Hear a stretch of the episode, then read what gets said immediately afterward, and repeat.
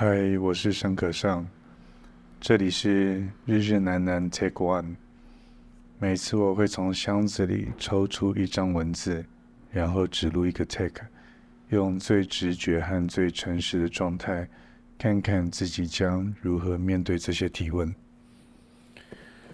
啊。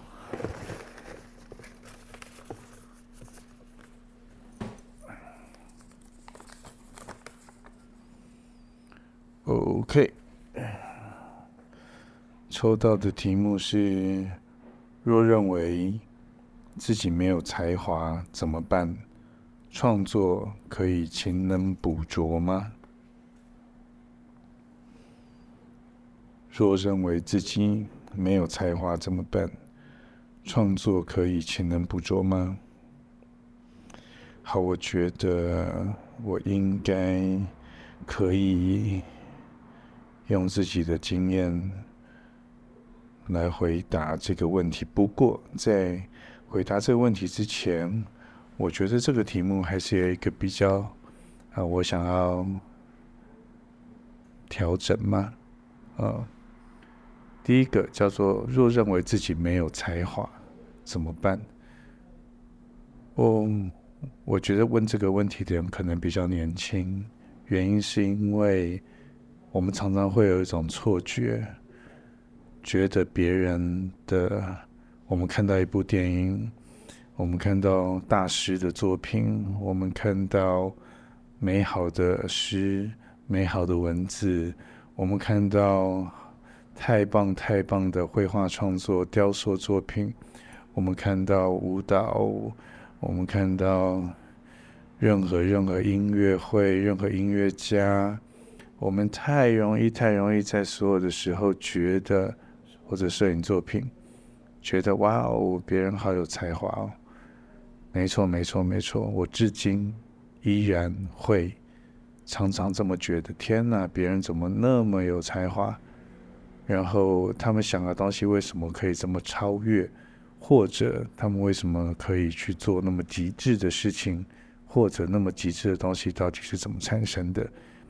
我也常常会对他人的才华感觉到万分的想要追赶，然后想要靠近，因此而怀疑自己是不是没有才华的人。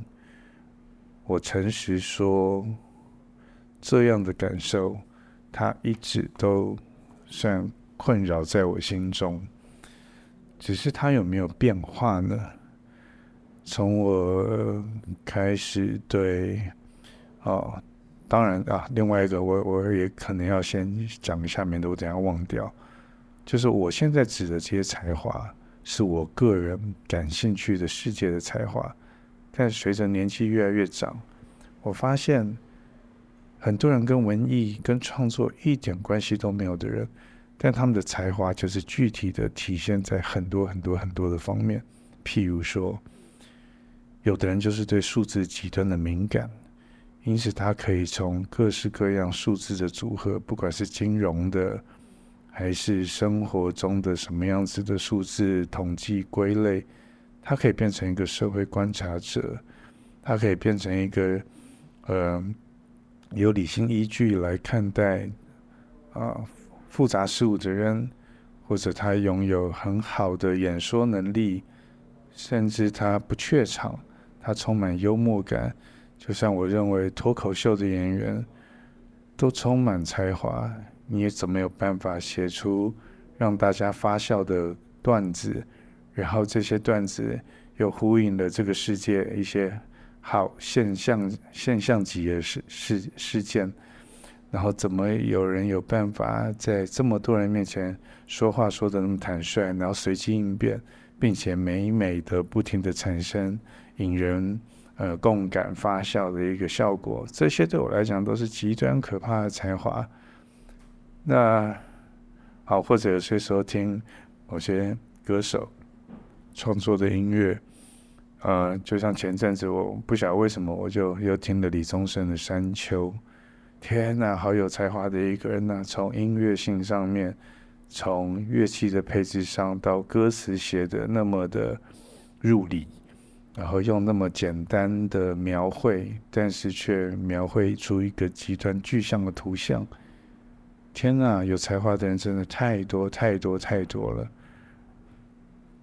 我长期其实从国中开始对译文比较感兴趣，之后啊，不行，我要再往前面再讲一点。我觉得从国中开始，我就为什么会从译文方向走，就是因为我慢慢发现有一些部分我真的不具才华。比如说，我对数学就极不具才华，或者如果今天牵扯到需要高度记忆力的东西，我就不具才华，或者我在物理化学上面，我就永远我觉得我非常认真、非常努力，我也保持着我有兴趣的心情参与，但是我就是没有那个方面的才华，所以我慢慢知道，当我在数理方面没有才华的时候。然后可能要开始选择文文文组啊，然后开始在体育上面表现呢、所以当我人生发现我有才华的时候，往往是来自于别人的肯定，你才会觉得哦，原来我在这方面可能有才华啊。比如说我国中的时候，然后开始好画画会去比赛，然后会去得会得奖，然后跑步会去比赛会得奖。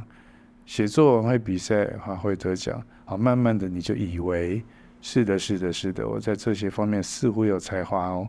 但是当你开始有那样子念头萌芽的时候，你也不停的开始在这些方面会屡屡遭受到挫折，或者打击，或者觉得我太多，我这辈子应该有讲过一万次，天哪，我已经江郎才尽了，天哪，我好怕江郎才尽啊，天哪，我是不是江郎才尽了？我应该有问过自己，或者跟朋友聊天，有讲过一万次吧。我们永远都在害怕自己的才华不存在或者消灭。但是我想要先理清的一个，应该是每一个人都是有才华的，只是每一个人才华的长相彻底的不同。呃，我们常常想要出众。对，但是实际上每一个人出众的样子方向都是完全不同了。至少我可以很诚实的说，我经历了很长一段时间在学习模仿他人看起来有才华，因此我应该要往那个方向努力的这些周五周旋，呃，我做了非常非常多这种事情，然后其实是忽略掉自己。已经具备了什么样的条件？这也是到这十多年才慢慢修正成，就是哎，我慢慢可以知道有一些东西是我的确有可能具备的，然后它也慢慢变成哦，我比较花力气的部分。呃，好，讲的有点差点，因为一直在解释才华是什么。好，但是我猜问这个问题的朋友，若认为自己没有才华怎么办？创作可以勤能补拙吗？意思是，他应该是个创作者，不管是哪一个方向的创作者。然后他认为的才华，应该跟我想象的才华也比较接近。那所以我就我就我就跳过其他的才华喽，我就我就从创作这个面向比较容易碰到的才华。嗯，好。没有，我又开始自我辩证。我想创作，创作是什么意思？写一个金融金融城市不算创作吗？然后，然后，然后设计出一个没有人没有人想过的货币，这不是一种才能吗？它是一个大才华呀，它不是创作吗？它当然是啊。好，所以我先不绕，我先不绕，因为这个讲会讲到超远。我现在开始想要加密货币，我现在开始想到当初去决定要开始去创造 AI 的人。啊，都是才华相当惊人的。我想到很多很多，好，那个社群网站的创办人呢，苹果的创办人啊，点点点点点，对，特斯拉的创办人，好，太多有才华的人了。我还是回到那个题目：创作可以勤能补拙吗？我只能用我的立场讲，我不确定，我不确定创作可不可以勤能补拙，但是我很确定一件事情。就是没有没有真正的拙这件事情，但是有真正真这件事情。拙是什么意思呢？这是比较级。你觉得你创作出来的东西比较稚嫩，比较 child film，比较基本上比较刻板、比较传统、比较没有新意，然后不被肯定，没有票房，没有得奖，因此你认为自己是拙，这个每一个人都经历过。但是我必须说，那不是拙，那就是那个时候你的创作。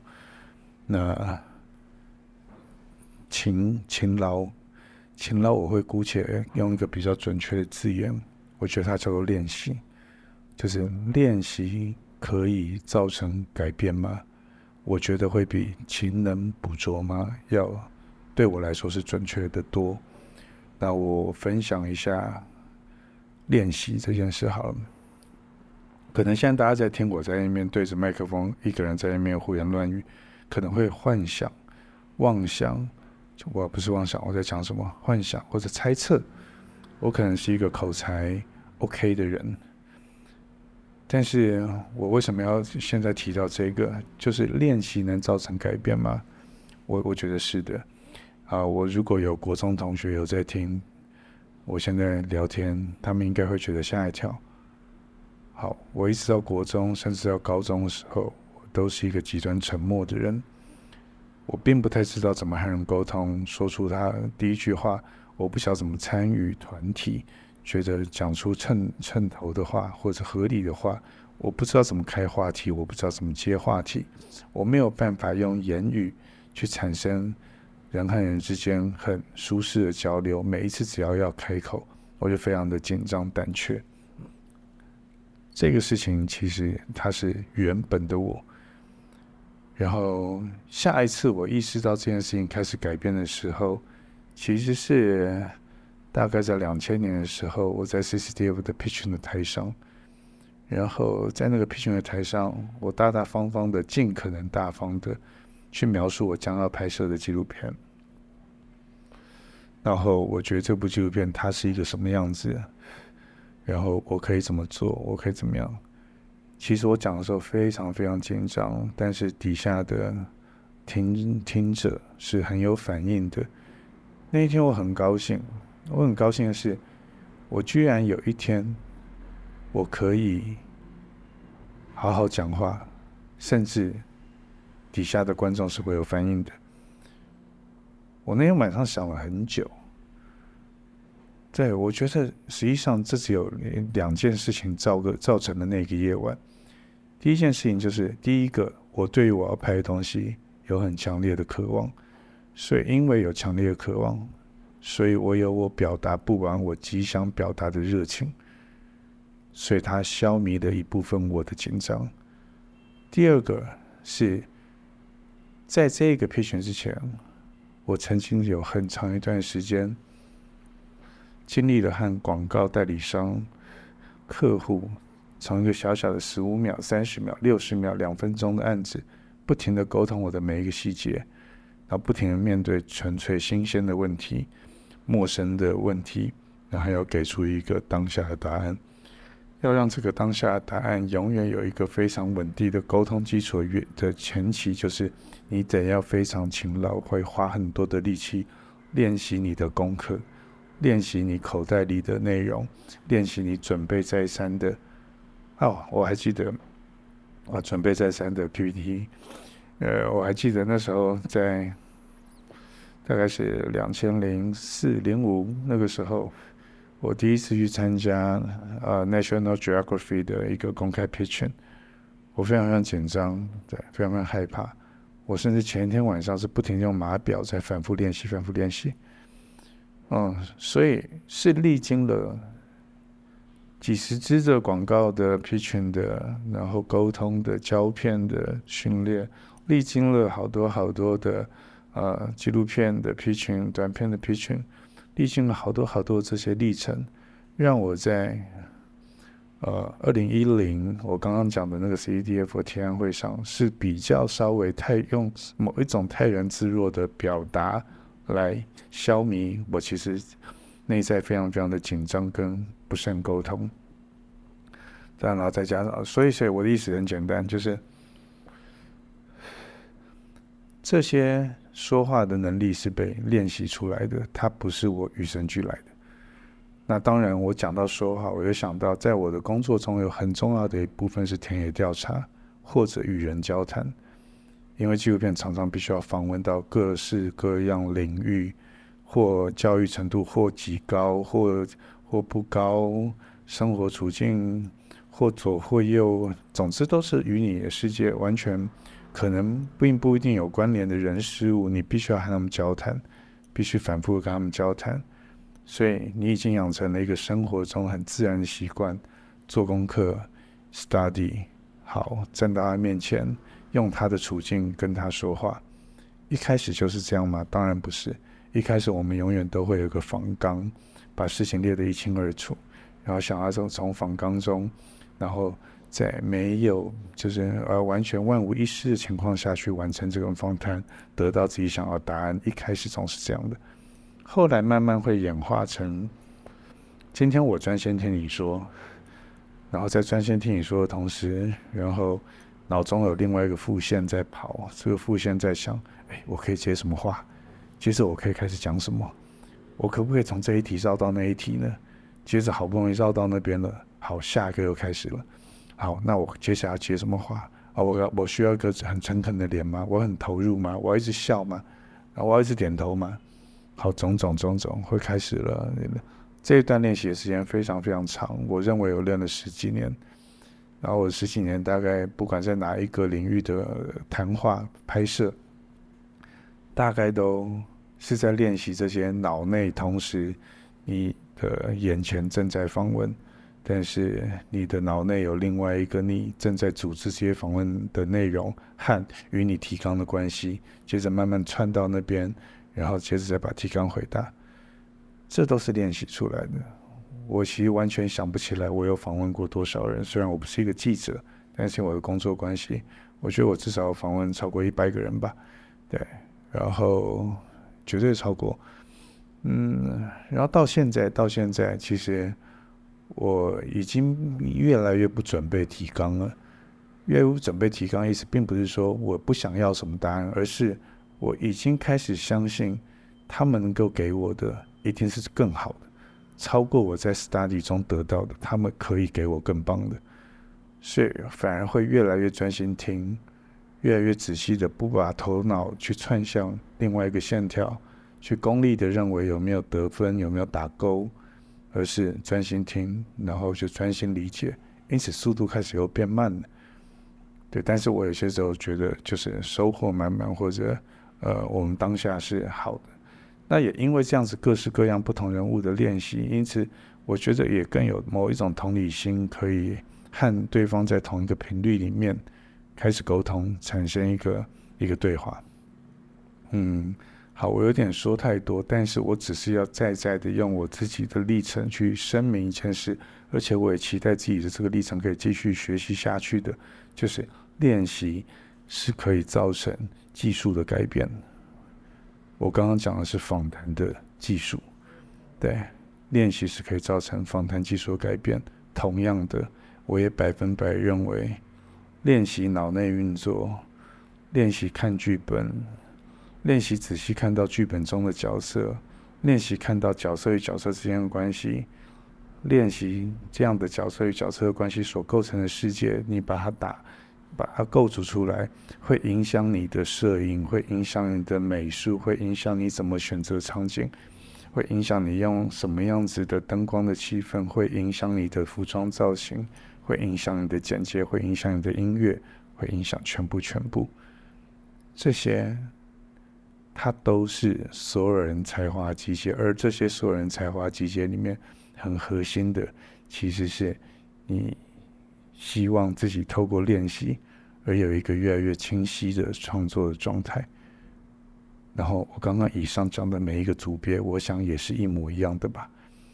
就是当他真的够靠近这一切剧本等等，他就可以找到他发挥的空间。而今天一旦有发挥的空间，并且知道自己在发挥什么，而且是诚实的时候，我认为就会可能出现改变。所以练习会造成技术的改变，我不晓得这可不可以解释为勤能补拙，但是我深深相信练习是绝对可以造成改变的。而创作中并不一定别人的才华不干你事，而是你自己的才华究竟是在哪一个方向，而你有没有确定找到了？找到了之后，不停的练习，练习之后可能会造成改变。好，讲真的可能有点多，但是我还是脑脑中冒出来就讲。我在很早很早很早很早的时候，大概二十几岁吧，那时候常常面对到，比如说大学毕业之后要干嘛，然后做了这部片之后，那下一部片要干嘛？那我该拍这个 MV 吗？我该我该接这个广告吗？我需要存存多少钱？还是我不要存钱？还是我存钱之后要干嘛？有很多很多抉择，很多很多抉择。这些抉择都会影响你练习的这个方向的道路到底在哪？我那时候给自己一个奇怪的声音，这个声音一直到现在依然是我的座右铭吧，我自己私人的，并不是什么励志的东西，就是。每次当我遇到选择困难的时候，我会告诉自己说：“如果有两条路可以选，三条路可以选，请问哪一条比较难？哪一条比较难？那就是你要选的路。这是我对我自己的期待。那我为什么讲这个？就是当选了一个比较难的，也就代表你要练习的空间，你要练习的能量，练习的的的的内容物会越来越多。”然后我是深深的希望，我能够继续好好的练习下去，一直练到七十岁、八十岁。我不知道，嗯，总之，我也不是什么有才华的人，但是我深深相信，如果我找到自己比较偏好的方向，我努力的练习是可以造成改变的。这个有我的人生经验可以回答这样子的问题。OK，先讲到这边。